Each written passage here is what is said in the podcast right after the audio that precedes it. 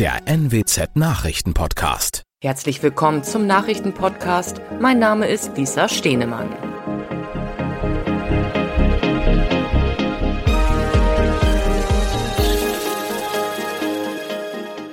Und das sind unsere regionalen Nachrichten. Bundesregierung ruft Alarmstufe des Notfallplans Gas aus. Schlag gegen mutmaßlichen Drogenhändlerring in Delmhorst und Hafenarbeiter im Nordwesten in Warnstreik getreten. Angesichts der deutlich verringerten Gaslieferung aus Russland hat die Bundesregierung die Alarmstufe des Notfallplans Gas ausgerufen. Aktuell ist die Versorgungssicherheit gewährleistet, aber die Lage ist angespannt, teilte das Wirtschaftsministerium am Donnerstag mit.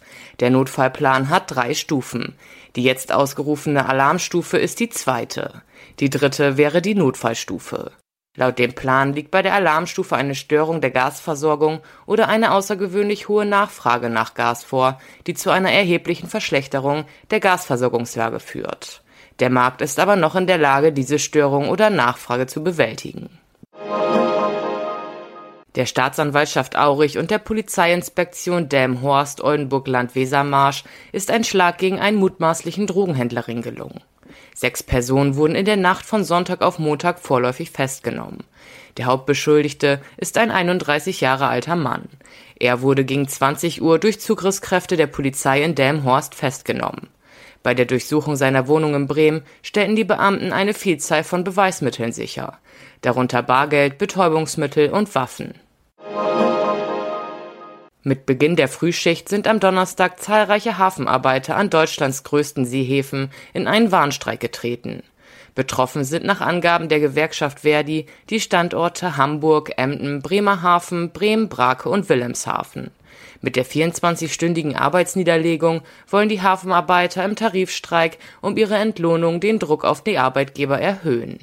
Beobachter rechnen mit erheblichen Auswirkungen auf die Abfertigung der Container und Frachtschiffe. Das waren unsere Nachrichten aus der Region.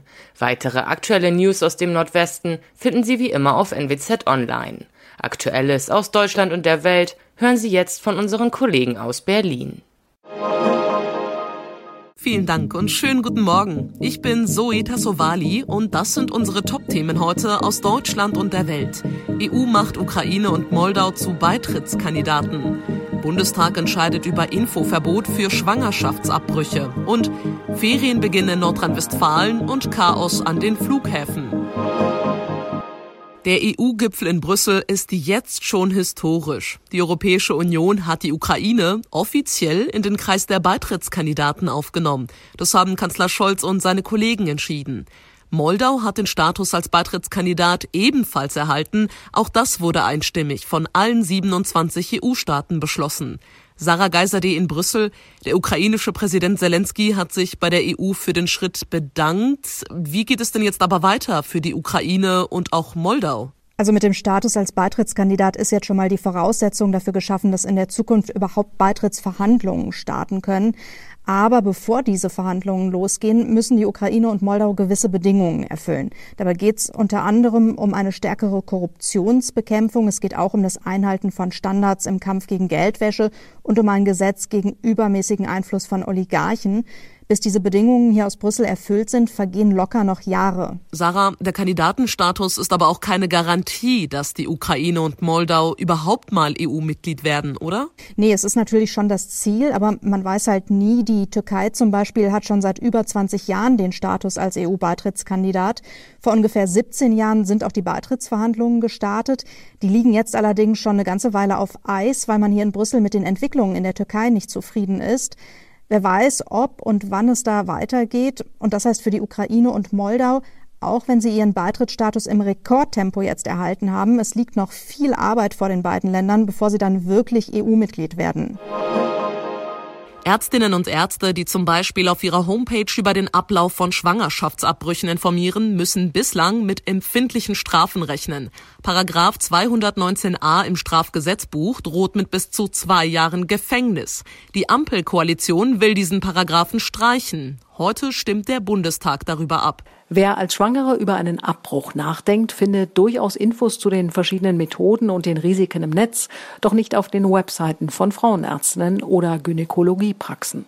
Zu detaillierte Informationen dort werden bislang als Werbung für eine Abtreibung verstanden. Doch nicht jede Frau will bei einer womöglich ungewollten Schwangerschaft zu ihrem angestammten Arzt gehen und mit ihm über einen Abbruch sprechen. Neutrale Informationen auf Praxisseiten und auch Hinweise, dass man Abtreibungen durchführt, würden da helfen. Lea Matschulat, Berlin.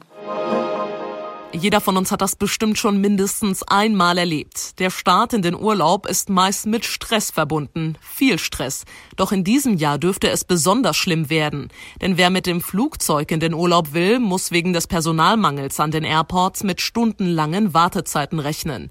Der Ferienstart im bevölkerungsreichsten Bundesland NRW heute dürfte einen Vorgeschmack darauf geben, was viele Reisende in diesem Sommer erwartet. Thomas Bremser, es ist ja schon jetzt sehr viel los an den Flughäfen, auch in Düsseldorf. Wie sieht die Lage dort aus? Ja, teilweise schon sehr chaotisch. Wir sehen da Videos mit langen, langen Schlangen. Passagiere drängeln sich vor beim Check-in, weil ihr Flieger bald geht. Die Bundespolizei musste hin und wieder eingreifen. So richtig Urlaubsstimmung kam auch bei Emrula Kilic nicht auf, der mit Frau, Kind und Baby lange am Airport warten musste. Wir stehen hier seit fast vier Stunden. Normalerweise müsste man sowas vorher wissen. Hier, hier waren schon auch vorhin Palaver ohne Ende, weil die Nerven einfach blank sind. Kann ich verstehen. Ja, einige haben echte Sorgen gehabt, dass sie ihren Flieger verpassen. Woran liegt es denn, dass jetzt zum Start in die Sommerferien die Lage so chaotisch ist teilweise? Es gibt zu wenig Personal, ob beim Security-Check, beim Check-in oder der Gepäckabfertigung, eigentlich überall. Viele wurden während der Corona-Zeit entlassen. Dazu kommt, dass sich viele derzeit krank gemeldet haben, oft auch wegen Corona. Und das eben zu einer Zeit, in der so viele Menschen fliegen wollen.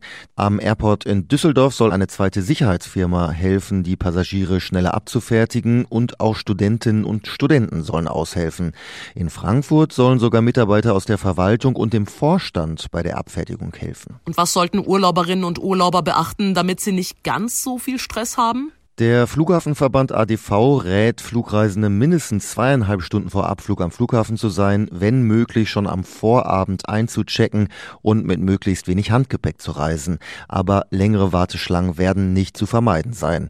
Also vielleicht ein Sitzkissen mitnehmen an den Airport, eine Powerbank auf jeden Fall, um das Handy aufzuladen und vielleicht ein paar Filme oder Podcasts runterladen vorher zu Hause. Und wo wir schon beim Thema Urlaub sind, heute geht unsere Sommerserie zu Ende. Wir haben in den letzten Folgen dieses Podcasts kuriose Urlaubstipps auf Spanien, Griechenland, Italien und Thailand bekommen. Und heute wollen wir ein bisschen mehr über Frankreich erfahren. Dorothea Finkbeiner, gibt's besondere, vielleicht schräge Sommer- oder Urlaubstrends dieses Jahr bei euch? Also der Trend nach Corona hier ist mit der ganzen Familie, einschließlich Oma, Tante, Cousin und Hund, ab in den Süden, in ein großes Ferienhaus in der Provence. Tagsüber im Mittelmeer baden, auf den Märkten Lavendelseife kaufen und abends zum Apero mit Oliventapenade und Roséwein unter Platanen sitzen. Oder man schippert mit einem gemieteten Hausboot durch die vielen Kanäle und Flüsse in der Provence. Dafür muss man auch kein Seebär sein. Es gibt eine ausführliche Einführung und dann kann es auch schon losgehen. Wie sieht's mit besonders ungewöhnlichen Unterkünften aus? Fällt dir da was ein? Ja, zum Beispiel gerade auch mit Kindern schön übernachten im Safari-Park. Da ist einer nordwestlich von Tours wo man sich dann verschiedene Hütten mieten kann mit großen Panoramafenstern jeweils vor einem Tiergehege, zum Beispiel vor dem der Grizzlybären oder der weißen Tiger, der Geparden, der Affen, Löwen, Lemuren oder Wölfe. Wobei man natürlich schon auch Geduld mitbringen muss, denn die Tiere haben, für sie zum Glück, große Terrains und liegen nicht zwangsläufig immer vorm Fenster rum. Und hast du noch ein paar Tipps? Also mal was völlig anderes als Urlaub am Strand oder in den Bergen? Irgendwelche besonderen Urlaubserlebnisse? Also wirklich ganz anders wäre natürlich eine Auszeit im Kloster. Beten, schweigen, vielleicht den Nonnen bei der Gartenarbeit oder der Obsternte helfen. Das ginge in Frankreich natürlich auch, zum Beispiel in einem Karmelitinnenkloster in Burgund. Oder die sportliche Variante, Wildwasserkanufahrten durch die Schluchten der Ardèche. Das gibt's je nach Abschnitt in verschiedenen Schwierigkeitsstufen und gerade nahe der Pont d'Arc, dem berühmten Natursteinbogen, ist das Wasser so friedlich, dass auch absolute Anfänger dort rumpaddeln können. Na, wo leben Sie denn? In Berlin, München, Köln oder vielleicht Frankfurt? Eine Studie hat mal wieder die lebenswertesten Städte der Welt untersucht und viele deutsche Städte zählen tatsächlich zu den Gewinnern. Am angenehmsten lebt es sich aber laut der Studie in Wien. Albert Otti in Wien. Wo lebt es sich denn sonst besonders gut? Ja, also dieses Jahr haben Städte in Westeuropa und Kanada am besten abgeschnitten. Nach Wien sind das Kopenhagen, Zürich, Calgary, Vancouver und Genf und dann folgt auf Platz 7 auch schon Frankfurt. Und auch Toronto und Amsterdam sind unter den Top 10. Und woran bemisst sich das? Für diesen Index haben sich Analysten die Kriterien Infrastruktur, Gesundheit, Bildung, Kultur und Umwelt angesehen und da haben diese Metropolen die Nasen vorn. Die Sicherheitslage war auch ein wichtiger Faktor bei der Bewertung. Deshalb sind russische Städte im Ranking ziemlich abgerutscht. Was macht denn deutsche Städte so lebenswert? Ja, Frankfurt, Hamburg und Düsseldorf sind die Städte, die im Index am weitesten nach oben geklettert sind. Das hat einen ganz einfachen Grund. Voriges Jahr waren viele Metropolen in Europa im Pandemie-Lockdown. Geschäfte, Theater und Schulen waren zu und Spitäler waren überlastet. Nach Aufhebung der Corona-Beschränkungen stehen diese Städte jetzt wieder weit vorne.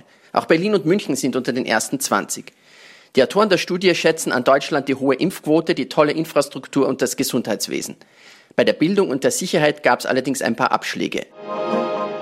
Und das war's auch schon für diese Woche. Ich bin Zoe Tassovali und wünsche Ihnen einen schönen Tag und ein schönes Wochenende.